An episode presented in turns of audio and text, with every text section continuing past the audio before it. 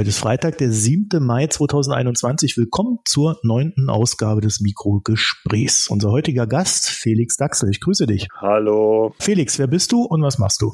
Ich bin Journalist und seit zweieinhalb Jahren Chefredakteur bei Weiß und im Moment recherchiere ich mit Kollegen relativ viel zur Aserbaidschan-Affäre. Und wir wollen uns darüber heute unterhalten, ja, wie das kleine Ölland die deutsche Politik beeinflusst oder zumindest versucht zu beeinflussen. Da es hier um stark wirtschaftliche Komponenten geht, habe ich die Folge in die Mikroökonomen gehoben, das zur Info an unsere Hörerinnen und Hörer, also statt in unsere außenpolitische Sparte, die Foreign Times. Kurze Einleitung meinerseits zu Aserbaidschan. Ich habe mir gedacht, vielleicht ist es ja an dem einen oder der anderen vorbeigegangen. Aserbaidschan liegt im Kaspischen Meer, im Norden ist Russland, im Süden der Iran und westlich liegen Armenien und Georgien. Die besten Tomaten meines Lebens, kann ich dazu sagen, kamen aus Aserbaidschan.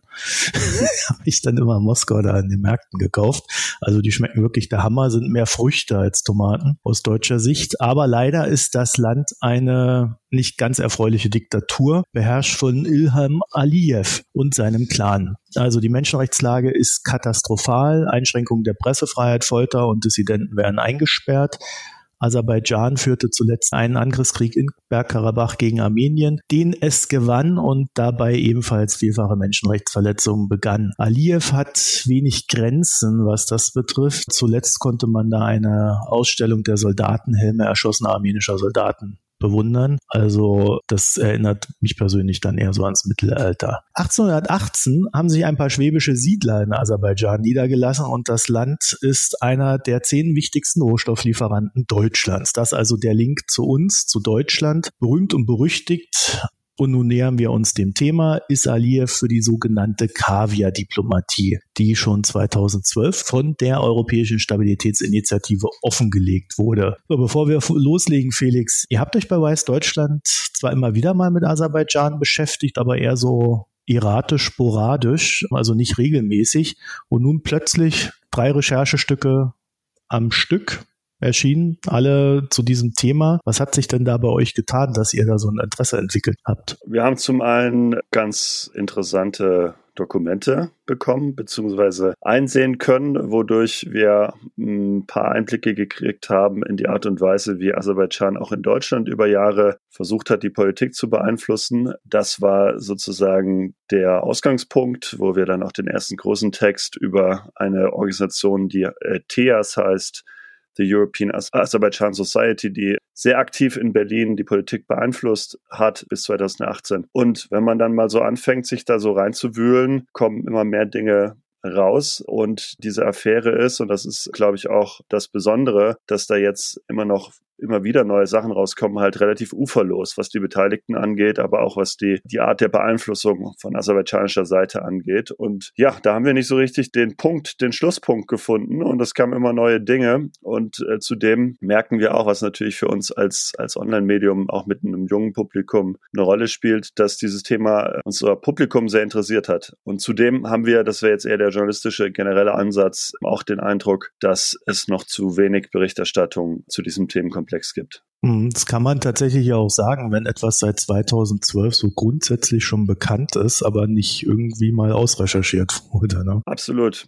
Und es gibt halt immer, um das noch kurz anzufügen, immer diese, dieses Wechselverhältnis natürlich auch von staatsanwaltschaftlichen Ermittlungen, die dann wiederum mehr Berichterstattung äh, nach sich ziehen, aber auch andersrum. Natürlich wird auch sicherlich dann mehr ermittelt, wenn Journalisten wiederum äh, neue Dinge rausgefunden haben. Ganz vorne dran zu erwähnen werden die Kollegen von der Süddeutschen, die da auch natürlich die harten Fakten teilweise präsentiert haben, Geldflüsse. Und deswegen ist das, glaube ich, jetzt auch nochmal so eine, so eine zweite, dritte oder vierte Welle an, äh, an Aserbaidschan-Berichterstattung. Da ist dann eben auch im letzten und diesem Jahr nochmal intensivierte staatsanwaltschaftliche Ermittlungen gab. Wir sollten vielleicht so vor, vorab mal sagen, dass es ja grundsätzlich nicht ungewöhnlich und eigentlich ja auch nicht verwerflich ist, wenn ein Staat sich darum bemüht, politische Verknüpfungen zu binden ne? und auch Leute zu sich einlädt, Politiker den Staat präsentiert. Also ich glaube, hier geht es mehr um die Art und Weise, wie das stattfindet, oder? Ja, absolut. Also ich glaube, das ist auch eine,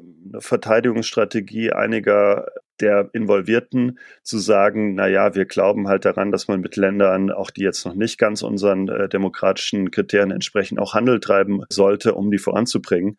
Das ist Schattenboxen. Es gibt Menschen, die das vielleicht bezweifeln, aber ich glaube, die allermeisten Journalistinnen und Journalisten, die über dieses Thema berichten, würden dem zustimmen. Das Problem ist ja eher, dass hier das Gegenteil stattgefunden hat, dass die Zivilgesellschaft sich in den letzten 10, 15 Jahren nicht weiterentwickeln konnte. Im Gegenteil, das Regime eher repressiver geworden ist und dass es eben viele deutsche Politikerinnen und Politiker gab und gibt, die sich sehr, sehr unkritisch gegenüber dem Aliyev-Regime geäußert haben. Und auch nicht immer, auch wenn man dieses, diesen Begriff einführen will, auch nicht immer im Sinne der deutschen Interessen. Also ein Kollege der Badischen Neuesten Nachrichten hat gestern äh, da mal eine ganz, schön, ganz schöne Recherche gemacht, nämlich in seiner Region, wo einige der Protagonisten der Baku Connection ihre Wahlkreise haben, ansässig sind und sagen, sie hätten viel für den Austausch getan, auch für die Region und für wirtschaftlichen Austausch mit Aserbaidschan, hat dort einfach mal nachgefragt bei der IHK, aber auch bei den äh, eben erwähnten Protagonisten, um welche Firmen geht's denn? Was für einen Nutzen wurde denn daraus gezogen? Und da kam nicht viel rum. Also deswegen Handel treiben, wirtschaftliche Beziehungen, äh, auch im Gespräch zu bleiben, all das ist äh, ganz normale, ganz sind alles normale wichtige Mittel der internationalen Politik. Aber hier hat es zum einen natürlich in den Bereich der Korruption auch sich bewegt, ähm, wo es jetzt auch Ermittlungen dazu gibt aber teilweise auch eine Art der Regimenähe und Unterwürfigkeit, die natürlich größere Fragen aufwirft. Wie knüpft denn Aserbaidschan Kontakte zu deutschen Politikern oder Politikerinnen, um dann vielleicht eine tiefere Bindung zu diesen aufzubauen. Gibt es da so ein Schema, das man erkennen kann? Ja, also ich würde mal äh, das Bild der Einbahnstraße benutzen. Es gibt verschiedene mhm. Fälle der Beeinflussung wo Politikerinnen oder Politiker in Aserbaidschan waren und es begann mit kleinen Geschenken. Äh, da kriegt man dann bei einem Abendessen ein, kleine, ein kleines Schächtelchen überreicht und da ist dann nicht etwa Schokolade drin äh, oder Pralinen und das wäre ja noch äh, absolut im Rahmen, sowas anzunehmen, sondern da war dann auch mal ein Goldkollier drin. Und eine Schweizer Politikerin hat, die auch ähm, im Europarat äh, saß, in der Parlamentarischen Versammlung des Europarats, der eine ganz wichtige Rolle spielt bei dieser ganzen Affäre, hat dann äh, mal berichtet, wie sie dieses Goldkollier zurückgegeben hat und ab da von ihren äh, aserbaidschanischen Kollegen geschnitten wurde. Andere haben es nicht zurückgegeben. Und ich glaube, das ist sozusagen auf der schnöden materiellen Ebene so ein, so ein Anfüttern gewesen. Ja, man macht kleine Geschenke bei Delegationsreisen, wenn äh, ausländische Politiker in Baku sind und guckt, wie weit man gehen kann. Dann irgendwann ist es der große Teppich und in anderen Fällen sind es dann halt auch 10.000 oder 100.000 Euro bis zu Zahlungen in Millionenhöhe. Da ist ein italienischer Politiker verurteilt worden, der jetzt auch dafür einsetzt. Also es ist eigentlich so ein so ein sehr harmlos beginnendes Verwickeln, materielle Abhängigkeiten, Zuwendungen, sowohl in Aserbaidschan durch Reisen, aber auch in Deutschland durch enorme Lobbyaktivitäten, die auch wirklich, das muss man wertfrei sagen, sehr erfolgreich waren. Wenn ich das so höre, dann denke ich mir immer, also ich weiß nicht, wenn ich dir jetzt eine Rolex geben würde, einfach ja. so, ja. da würden bei dir doch die Alarmglocken angehen, oder?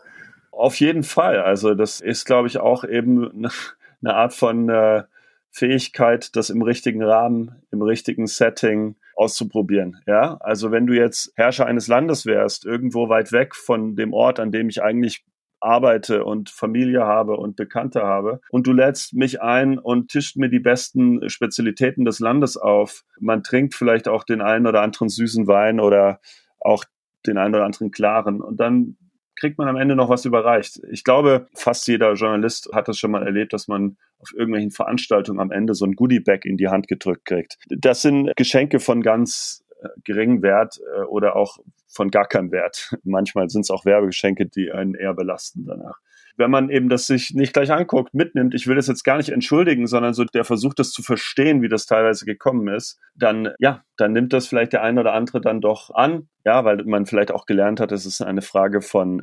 Gastfreundschaft, dass kleine Geschenke gemacht werden. Und dann werden die Geschenke größer. Ich glaube, dass äh, inzwischen ist dann eine größere Sensibilität dafür. Ich glaube jetzt, wenn jetzt eine Delegationsreise von Parlamentariern nach äh, Aserbaidschan fliegen würde, wenn das dann wieder pandemische Lage zulässt, dann wären, glaube ich, die Teilnehmer vorsichtiger. Äh, das war aber vor zehn Jahren und auch vor wenigen Jahren anders. Von äh, dieser Basis aus, da hat jemand dann was angenommen, dann geht man in Aserbaidschan dann davon aus, das ist jemand, der ist offen für gewisse Geschenke. Da geht's dann quasi weiter. Habt ihr denn rausgefunden, wie das läuft mit der Gegenleistung? Weil das ist ja nicht selbstlos in dem Fall, sondern eigentlich genau. geht's ja darum, dass diese Leute dann auch gewisse Vorliebschaften für Aserbaidschan entwickeln, Genau. Bei ihrem Abstimmungsverhalten im Bundestag vielleicht. Ne? Es gibt die zwei großen Ebenen und das ist die journalistische Aufgabe, die Verbindung zwischen diesen Ebenen irgendwie zu finden. Die eine Ebene ist das, was bekannt ist an Zahlungen. Also, man weiß, Karin Strenz hat Geld erhalten. Sie ist inzwischen ja verstorben. Es gab staatsanwaltschaftliche Ermittlungen gegen sie.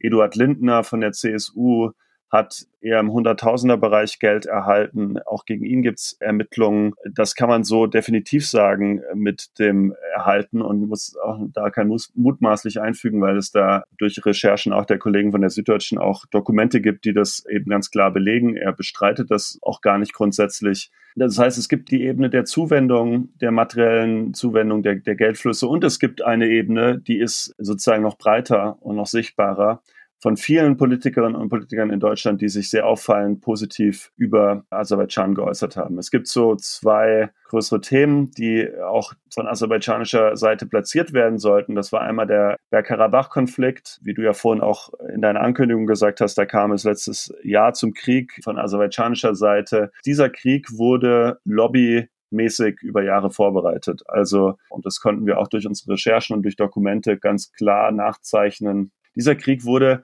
auch dadurch vorbereitet, dass man vielen Politikern in Deutschland, ich würde jetzt sagen, Textbausteine untergejubelt hat. Ja, das geht bis dahin, dass manche Politiker im Wortlaut gleiche Statements oder gleiche Anfragen verbreitet haben zu diesem Thema. Und diese Auffälligkeiten von positiven Statements, Statements im Sinne Aserbaidschans sind, glaube ich, über viele Jahre nicht so richtig gesehen worden weil diese Statements vor allem in der aserbaidschanischen Presse aufgetaucht sind. Genügend Fälle, wo sich Bundestagsabgeordnete positiv oder im Sinne Aserbaidschans geäußert haben und diese Statements findet man dann nicht auf ihren Homepages. Die findet man nicht in der Sammlung ihrer sonstigen parlamentarischen Äußerungen und, und Pressestatements, sondern die findet man, wenn man auf aserbaidschanische Seiten geht und nach den Namen sucht. Oder die findet man in Lobbydokumenten, die wir einsehen konnten, wo äh, damit geprahlt wird, welcher Politiker wie beeinflusst werden konnte und welche Textbausteine dort dann übernommen wurden. Die große, um jetzt diesen längeren Monolog zum Abschluss zu führen, diese große Aufgabe ist eben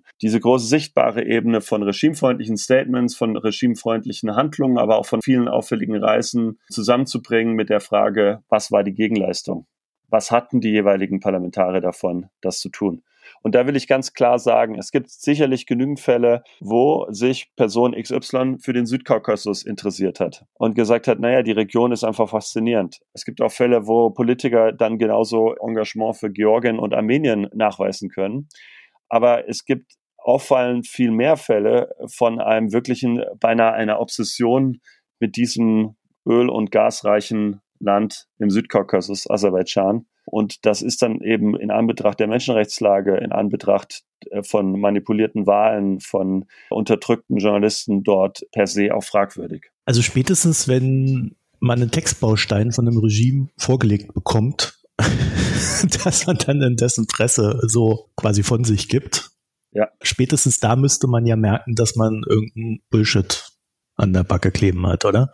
Ja, eigentlich, eigentlich schon, aber es gab da auch nicht so viel Gegenwind. Also ich glaube, manche Politiker, nehmen wir jetzt mal einen sehr prominenten Fall, wenn wir schon in einem Wirtschaftspodcast sind, der parlamentarische Staatssekretär im Wirtschaftsministerium Thomas Bareis. Der ist, glaube ich, jetzt einer der Kandidaten, der geradezu überrascht ist von diesen Nachfragen, die es bei ihm gibt zu seinen sehr regelmäßigen fünf Reisen insgesamt nach Aserbaidschan, für sein Engagement dort. Es kam ja auch vor einigen Monaten raus, dass er sich für Atmungsgeräte für Aserbaidschan eingesetzt hat bei einem Hersteller, während in seinem Wahlkreis noch nicht wirklich die Klinik versorgt war ausreichend mit, mit Beatmungsgeräten. Und jetzt kommen auf einmal geballt sehr viele Fragen und ich weiß nicht, ob es gespielte Überraschung ist oder tatsächlich Überraschung, aber es gibt jetzt Politiker, die ganz entgeistert fragen, was ist denn dran, sich für ein anderes Land einzusetzen und dort die diplomatischen Beziehungen zu pflegen. Ich bin so ein bisschen fassungslos bei der Geschichte, weil für mich sind,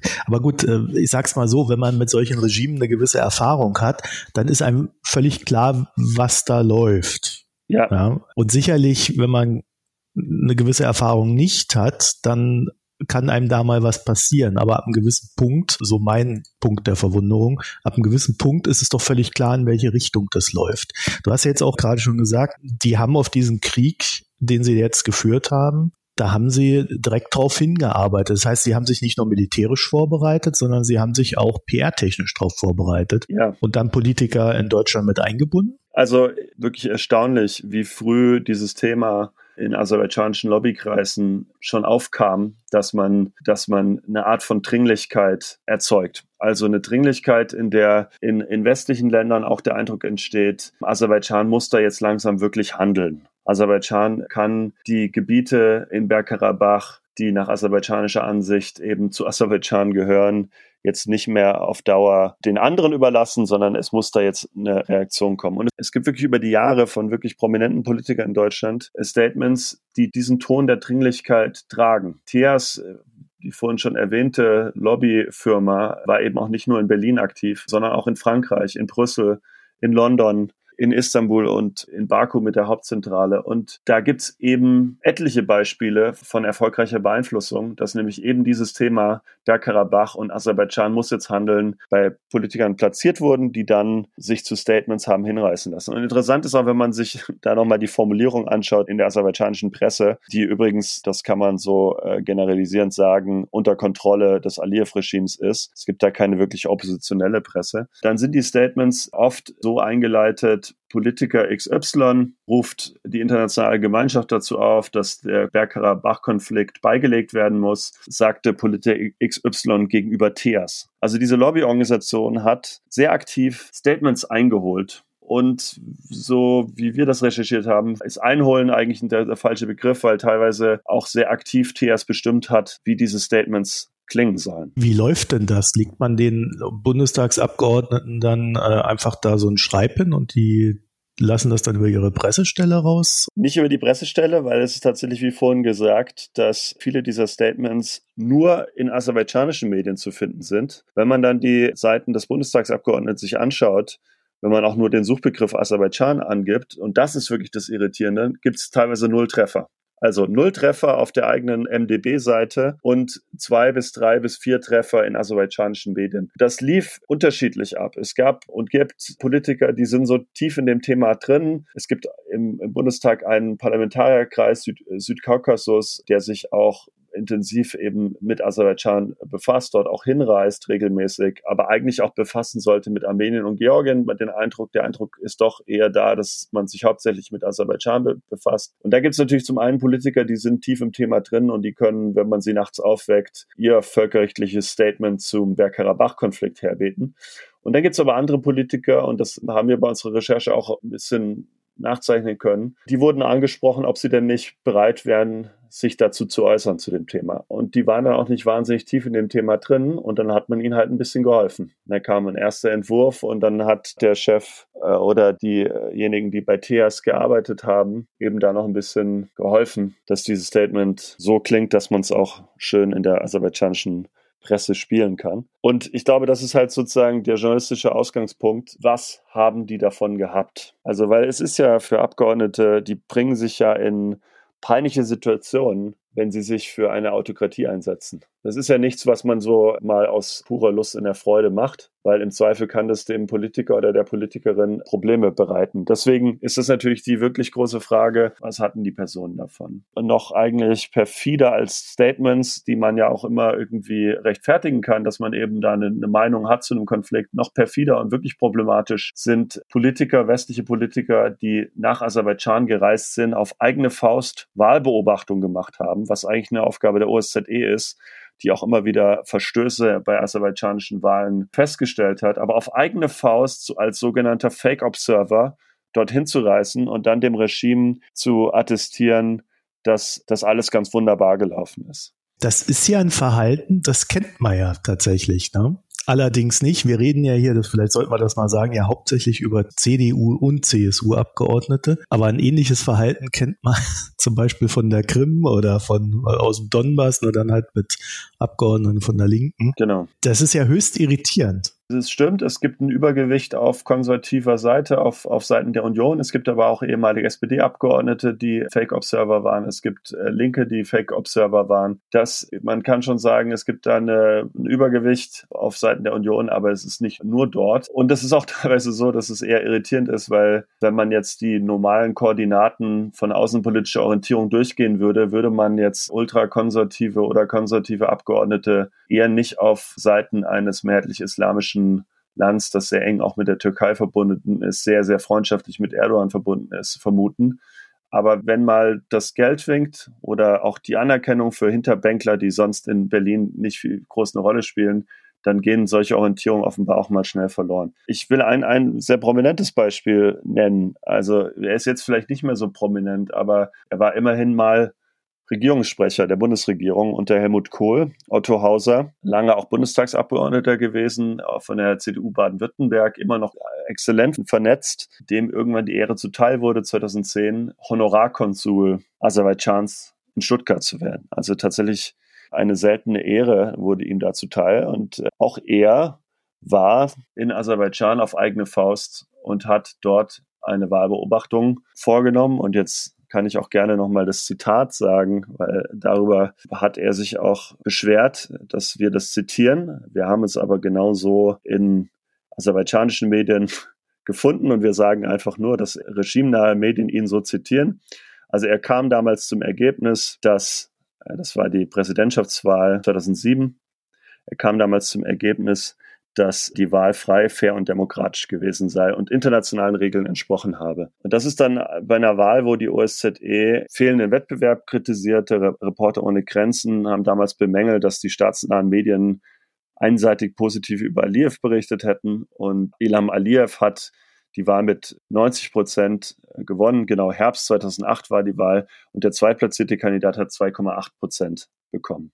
Also niemand, der irgendwie mit ein bisschen äh, klaren Blick auf so eine Wahl schaut, würde sagen, die war frei, fair und demokratisch. Würde ich noch dazu ergänzen, so ein Honorarkonsul, das ist im Regelfall ja ein ehrenamtlicher Konsul, ne? Also der kriegt kein Geld für seine Tätigkeit. Der hat behauptet, kein Geld für seine Tätigkeit zu bekommen. Die Kollegen der Süddeutschen haben ein Konto in Baku gefunden, über das Otto Hauser Geld bekommen hat für seine Tätigkeit im Honorarkonsulat. Otto Hauser steht darauf, dass das äh, auch um, vor allem um die Deckung von Unkosten ging, beispielsweise Reisen dann innerhalb von Aserbaidschan und da um die einfachere Abrechnung dieser Kosten. Allerdings werfen diese Geldflüsse natürlich doch Fragen auf und das war dann jetzt eine Veröffentlichung der Kollegen von der SZ. Zudem, das haben wir geschrieben, hat Otto Hauser über eine Consulting-Firma, die er betreibt, Immens Consulting GmbH, war auch Geschäftspartner in Aserbaidschan beim Aufbau einer Berufsschule. Das bestreitet er auch nicht. Ich glaube, er ist nicht ganz glücklich über die Berichte, dass es diese Aktivität dort gibt, aber das ist belegt durch einen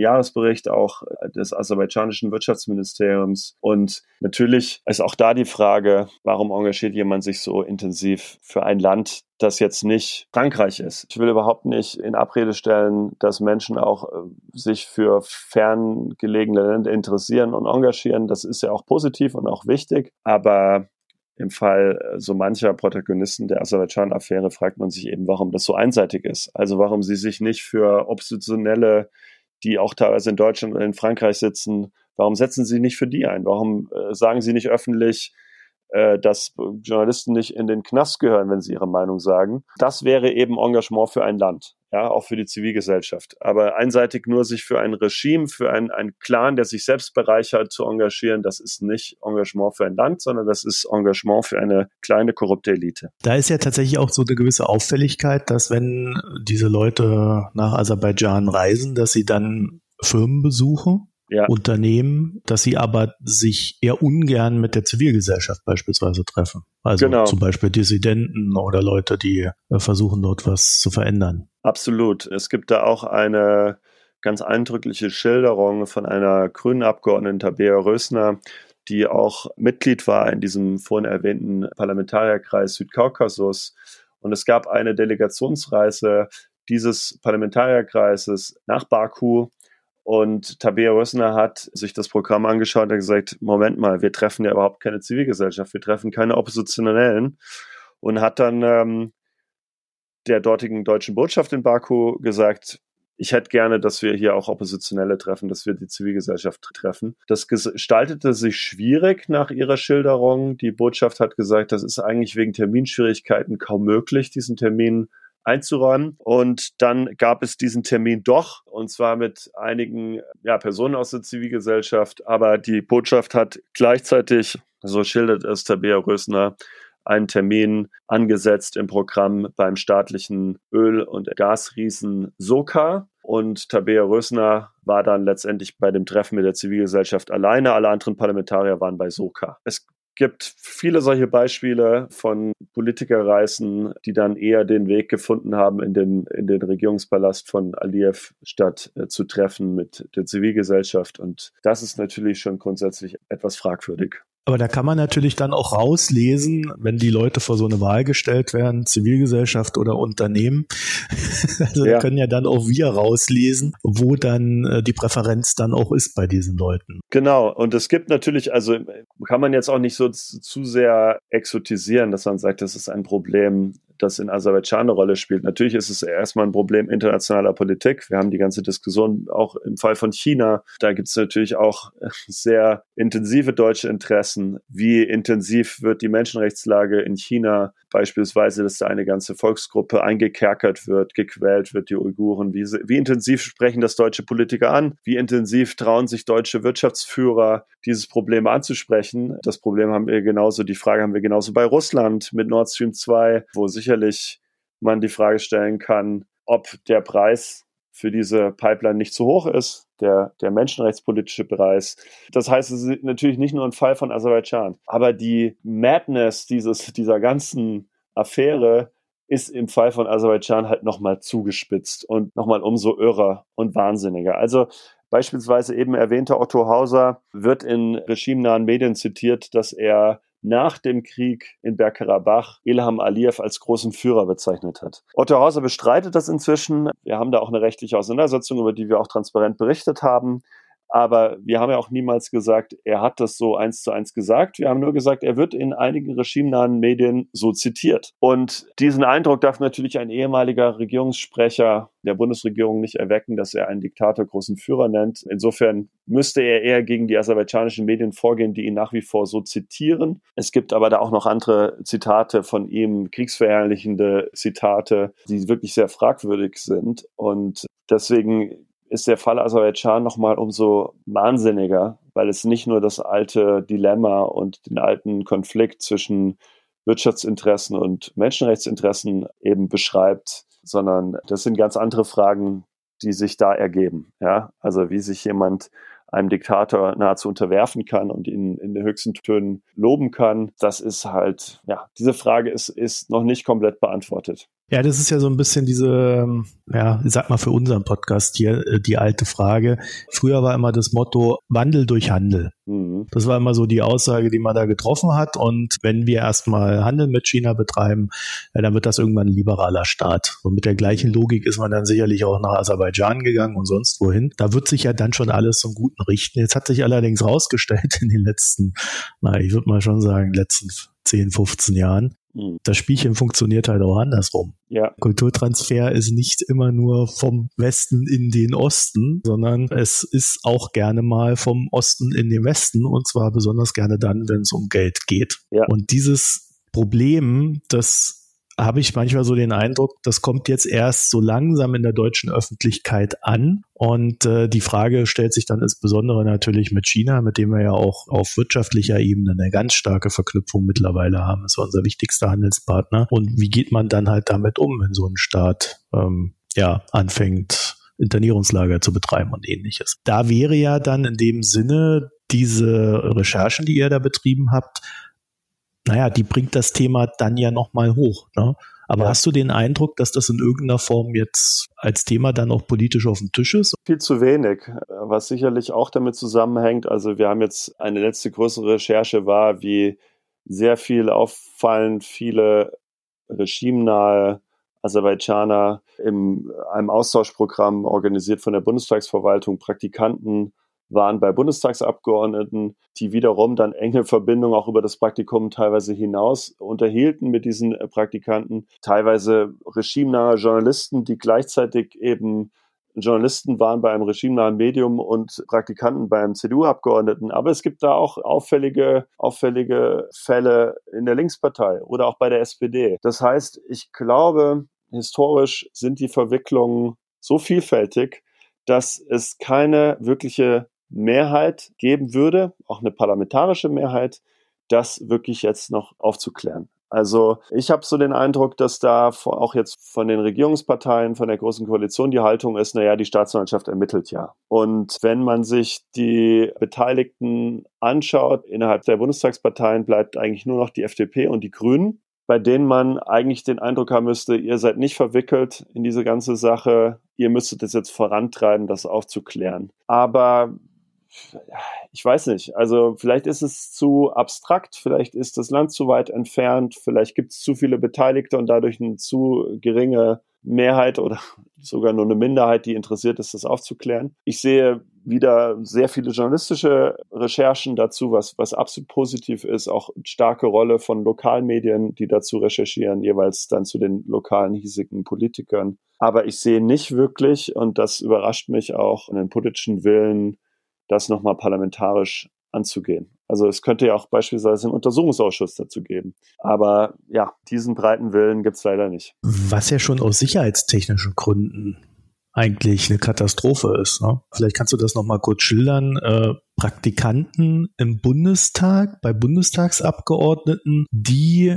Verknüpfungen mit Regimemedien haben. Genau, nicht nur mit Regimemedien, sondern auch teilweise mit Regimeparteien. Also wir haben da mehrere Fälle nachgezeichnet, in denen aserbaidschanische Praktikanten ja ausgewählt wurden. Das war kein Zufall, sondern die wurden in einem mehrstufigen Auswahlverfahren, an dem unter anderem auch die Bundestagsverwaltung äh, beteiligt ist, ausgewählt und dann eben zugeteilt in Bundestagsbüros. Ich kann mal so, ohne jetzt äh, Namen zu nennen, wir haben in dieser Recherche auch wirklich gesagt, es geht uns nicht darum, einzelne Praktikanten äh, bloßzustellen, auch wenn wir Fälle gefunden haben, wo Praktikanten inzwischen Oligarchen sind oder auch während ihres Praktikums Inhaber mehrerer Firmen, mutmaßlich Millionäre, andere Fälle von Praktikanten, die danach ins Parlament eingezogen eingezogen sind in Baku, die enge Verbindungen haben zu hohen Politikern in, in Aserbaidschan. Aber es war doch auffällig, dass da wirklich Kandidaten, und man muss es auch ja, in der männlichen Form belassen, weil es sind wirklich mit großer, großer Mehrheit Kandidaten aus Aserbaidschan durch ein mehrstufiges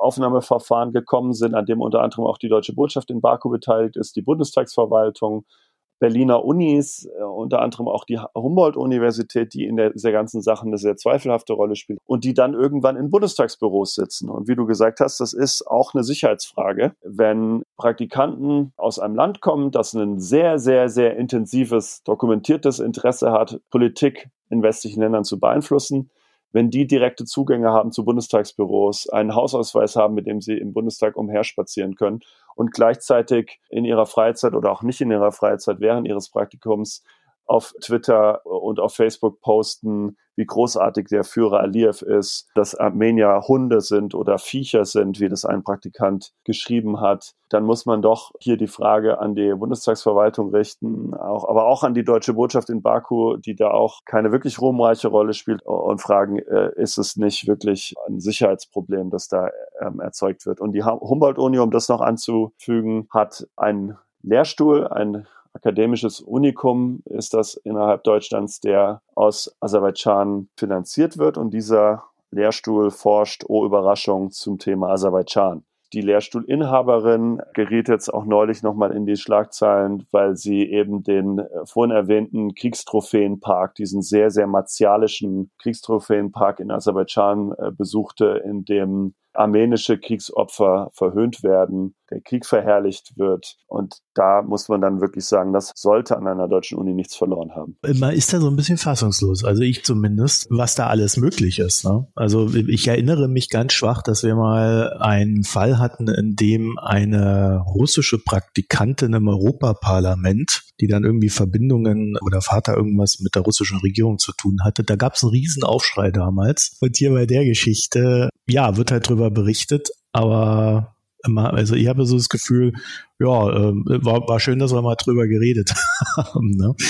Es gibt dann auch noch so einen aserbaidschanischen TV-Sender, oder einen deutschen TV-Sender, der sehr Aserbaidschan-freundlich ist. Entschuldigung, ich muss es ja, ja richtig rumformulieren. Ne? Das war auch Teil einer unserer Recherchen über den schillernden TV-Sender TV Berlin. Und wir konnten nachweisen durch unsere Recherchen, dass TV Berlin Geld aus Aserbaidschan erhalten hat für regimefreundliche Berichterstattung. Und es wird jetzt nicht jede Hörerin und jeder Hörer sofort sagen, ah ja, TV Berlin. Es ist jetzt kein Sender, der ein Begriff sein wird, sondern eher von einer, wenn dann lokalen Relevanz. Aber eben da ging es auch dem Regime offenbar nicht darum, wie wichtig dieser Sender in Deutschland ist, sondern wie wohlklingend er in der Heimat zu verkaufen ist. Also wenn in diesem Sender, und das ist mehrmals passiert, deutsche Politiker Statements abgeben, Interviews geben, in denen sie sehr positiv über Aserbaidschan berichten. Dann äh, konnte das Regime das äh, im Inland, in der Heimat verkaufen. Schaut im Hauptstadtsender, im großen Hauptstadtsender TV Berlin,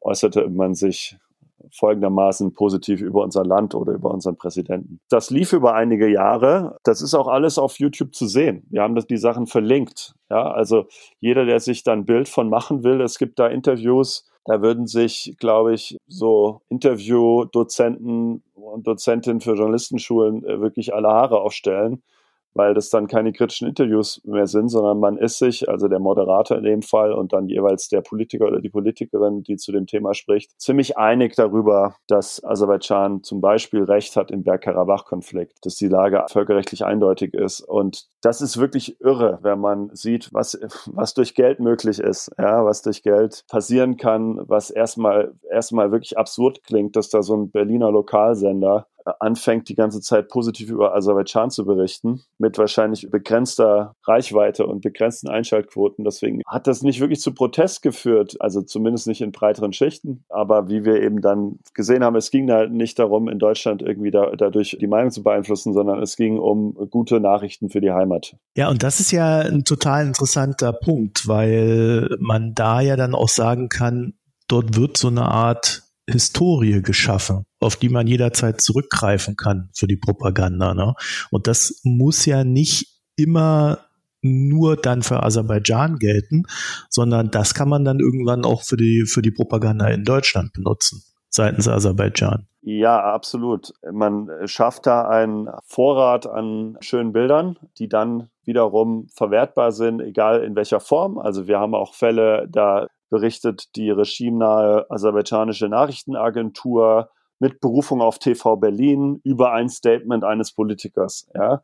Das heißt, das ist wirklich auf verschiedenen Ebenen und multimedial nutzbar, dann dieser Vorrat an positiven Bildern. Und das hat uns schon einigermaßen fassungslos gemacht, was es da an Interviews gibt, völlig einseitige, regimefreundliche Interviews mit deutschen Politikern, was es aber auch an Dokus gibt. Das hatte 2015, glaube ich, war das Stefan Niggemeier schon einmal aufgegriffen und hat gesagt, TV Baku oder so ähnlich hat er formuliert, Aserbaidschans Regierungssender in Berlin und hat da damals es auch schon sehr schön aufgedröselt, was es da für Dokumentationen gibt, in denen gezeigt wird, wie toll alles in Aserbaidschan läuft, ja, wie wunderbar alles organisiert ist und so weiter.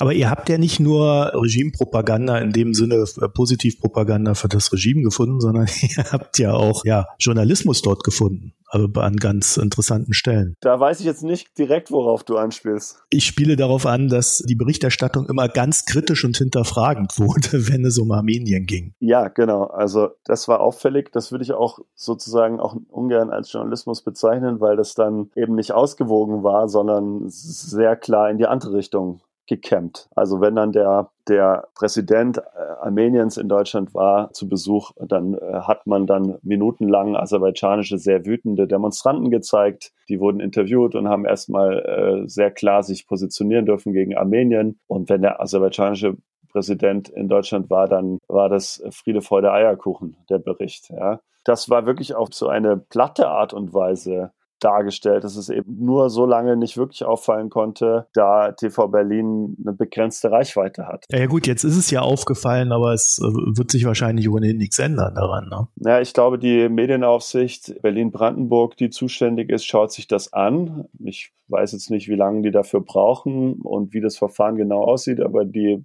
haben nach eigener Aussage, äh, schauen das Problem das Thema sich an aber im Prinzip kommt man da irgendwie zum Thema Medienkompetenz, weil wir können nicht jeden jungen Menschen auch davor bewahren, dass er mit so einer Propaganda konfrontiert wird. Es muss erstens, glaube ich, auf YouTube schon absolut verbindlich sein, dass Quellen, also wie das bei Russia Today ist, dass das klar gekennzeichnet wird als regierungsnaher Fernsehsender. Das muss auf YouTube, wo dann das meiste sowas Verbreitung findet, eben klar gekennzeichnet sein, wenn das äh, verbunden ist mit einer Regierung, mit einem Staat. Das ist schon mal grundsätzlich wichtig, aber auf der anderen Seite, glaube ich, braucht es da, auch wenn es jetzt ein bisschen pädagogenhaft klingt, aber Medienkompetenz, dass ein Mensch, der sich sowas anguckt, grundsätzlich ein komisches Gefühl bekommt und sagt, irgendwie kann da was nicht stimmen. Ja, kann es ja auch nicht. Ne? Genau. Also egal wie gut ein Land dasteht, ist, äh, ich glaube, das merkt man ja eigentlich auch an Deutschland selber, wenn man diese deutschen Debatten verfolgt. Es gibt so viel zu kritisieren im Detail. dass es nicht sein kann, äh, dass die Leute alle nur zufrieden sind. Ja, absolut. Das ist halt auch diese Mehrstimmigkeit ist halt, also nehmen wir jetzt Deutschland und die, die ganze Impforganisation, das zwischenzeitliche Impfdebakel oder Impfchaos. Ich weiß nicht, ob man es jetzt noch so nennen will, aber zwischenzeitlich war der Begriff oder waren die Begriffe sicherlich gerechtfertigt und in einer Demokratie hat man immer diese Mehrstimmigkeit, ein ganz buntes Orchester an Meinungen zu dem Regierungshandeln. Und das kann per se nicht sein, dass ein Land mehrheitlich oder bis in Prozentbereichen von über 90 Prozent zufrieden ist mit der Arbeit einer Regierung oder mit einem Präsidenten. Und das ist insofern auch schon so ein bisschen ungeschickt gemacht von einer Diktatur oder einem autoritären Regime, wenn die Propaganda absolute Einigkeit suggeriert. Also klüger wäre es, ich will jetzt keine Dem äh, Diktatur beraten, aber klüger wäre es eigentlich in der Propaganda so ein bisschen Kritik auch einzubauen und dann aber sagen, na ja, unser Präsident geht darauf ein oder so. Aber sozusagen den kompletten Ausschluss von Kritik und zu sagen, wie großartig alles läuft, das glaubt doch keiner. Das ist, ich weiß nicht, ob Aliyev selbst nicht ins Schmunzeln kommt, wenn er sich anschaut, wie da berichtet wird, ob er sich das selbst abnimmt, wie großartig er ist. Ich glaube, darüber will ich gar nicht spekulieren, aber nach den Bildern, die ich gesehen habe, könnte ich mir vorstellen, dass er das glaubt. Ihr seid ja noch nicht fertig mit euren Recherchen, so also wie ich dich verstanden habe. Also ja. es könnte ja sein, dass da noch mehr kommt. Aber wenn du mal so ein Zwischenfazit ziehen müsstest, also unser Umgang damit, der ist jetzt nicht sonderlich souverän und das, was rausgekommen ist, ist eigentlich sehr erschreckend. Also äh, im Endeffekt die Frage, was machen wir denn jetzt damit? Ja, also ich hoffe einfach noch, dass es nochmal in irgendeiner Weise, wenn es auch kein Untersuchungsausschuss ist, aber nochmal eine politische Aufarbeitung gibt des Themas. Ich würde mir auch wünschen, weil ich eigentlich erstmal einen positiven Begriff von Wahlkampf habe. Das ist eigentlich ein, sollte ein Demo, sollten demokratische Festspiele sein, Wahlkämpfe die haben ja auch immer bei vielen so einen negativen Anklang oder Beiklang. Ich finde, Wahlkampf sollte grundsätzlich was Positives sein. Es könnte und sollte auch ein Wahlkampfthema sein. Die Frage der Aufarbeitung, die Frage des Umgangs mit dieser Affäre. Also wenn man sich den neuen Parteivorsitzenden der CDU anschaut, dann gibt es, soweit ich weiß, ein klares Statement, das er mal bei Lanz dazu abgegeben hat, wo er sehr klar das verurteilt hat, dieses Verhalten einiger. Aber das ist eben zu wenig und das betrifft genauso die SPD. Und da müsste es erstmal irgendwie demokratisch zum Thema werden, im Wahlkampf oder wie auch immer. Das ist das eine. Und zum anderen, und das ist eine absolut dämliche Aufforderung letztendlich, weil das immer eine Aufgabe von Medien ist, es entsprechend gut aufzubereiten aber ich würde mir auch einfach wünschen, es gibt entsprechende Aufmerksamkeit von Leserinnen, Lesern, von Medienkonsumenten, die nochmal sich da ein bisschen rein vertiefen wollen und angucken wollen, was da über all die Jahre passiert ist. Und ich habe den Eindruck, dass es jetzt wieder auch, was Medienberichterstattung angeht, wieder in, in Fahrt kommt. Und ich habe auch absolut Verständnis dafür. Also unsere Texte sind ja auch immer ein bisschen lang geraten zu dem Thema. Ich habe auch Verständnis dafür, wenn dann Menschen eben aussteigen. Das ist bei mir manchmal so beim Tatort, dass ich beim Tatort abschalte, weil ich nicht mehr verstehe, wer jetzt verdächtigt ist und wer wen mag oder nicht mag. Und das ist hier natürlich auch ein Fall mit sehr vielen Beteiligten und kompliziert. Aber ich hoffe, dass, und das ist immer wieder eine Aufgabe von Medien, das irgendwie auch so verständlich zu machen, immer wieder den Kern des Problems zu beschreiben, dass relativ viele dann auch sich damit auseinandersetzen wollen. Und die zugrunde liegende Diskussion, die viel größere Diskussion ist eben, wie will sich Deutschland außenpolitisch wirtschaftspolitisch verhalten. Und da meine ich jetzt keinen Menschenrechtsfundamentalismus, der sagt, jede Art von Handel ist falsch mit autoritären äh, Staaten und mit Diktaturen. Aber genauer hinzuschauen, was ist denn eigentlich das, was da demokratisch rumkommt? Also auch mal eine, ja, mal Zwischenfazit ziehen. Haben wir ein Land wirklich durch unseren Handel, durch den Austausch vorangebracht? Ist es da vorangegangen in den letzten Jahren oder ist es eher zurückgegangen? Haben dort äh, breitere Schichten der Bevölkerung profitiert von dem Austausch und dem Handel oder nur eine korrupte Elite? Diese selbstkritischen Fragen muss sich die Politik dann auch stellen, wissend, dass es das Dilemma gibt und das kann man nicht immer Politikern vorwerfen, sonst können wir mit niemandem mehr Handel treiben, aber genauso kann man einfordern, dass man mal kritisches Zwischenfazit zieht und überlegt, wie weit ist denn das Land vorangekommen? Wie geht es den Journalisten? Wie frei können sie arbeiten? Wie geht es der Opposition? Kann man auf dem zentralen Platz in der Hauptstadt gegen den Präsidenten demonstrieren? Und wenn ja, wie lange? Bis irgendwelche gepanzerten Fahrzeuge vorfahren? All diese Fragen muss sich äh, die Politik dann doch stellen. Wobei es natürlich schon immer so ein Ding ist, dass man auch selber natürlich irgendwo auch eine Grenze ziehen muss. Ne? Also einmal als, als Staat wie auch äh, in der Wirtschaft. Wenn man mitmacht, macht man mit. Dann sagt man quasi, die Menschenrechte sind uns an der Stelle ja halt dann doch nichts wert, wenn wir keine Konsequenz aus etwas ziehen. Ne? Ja, aber es geht ja auch in der ganzen Aserbaidschan-Affäre noch einen Schritt weiter, dass man teilweise den Eindruck hat, der Vorwurf, dass es jemanden dann nur um deutsche Wirtschaftsinteressen äh, geht, trifft gar nicht mehr zu, sondern teilweise sind es ganz persönliche Eigeninteressen. Also wenn man sich äh, die Geldflüsse anschaut an eine Karin Strenz, an einen Eduard Lindner, dann ging es da ja gar nicht um die Frage, hat da jemand deutsche Wirtschaftsinteressen über Menschenrechte gestellt, sondern um die Frage, hat jemand seine eigene Geldgier über seinen politischen Auftrag gestellt. Felix Daxel, ich danke dir für das Gespräch. Ja, vielen Dank für die Einladung. So, und das war eine der Folgen von Mikro Premium. Das heißt, das Ganze, wenn ihr das hört und kein Premium-Abonnent seid, dann äh, wird es so gewesen sein, dass wir das nach 14 Tagen hier freigeschaltet haben für die Allgemeinheit. Goldene Regel ist bis zu 30 Tage hinter der Paywall, dann kann es jeder und jede hören. Und für alle, die es vorher gehört haben, vielen Dank für die Unterstützung und die, die es noch erst später gehört haben, überlegt euch mal ein Abo. Dankeschön, euch eine schöne Zeit und bis bald.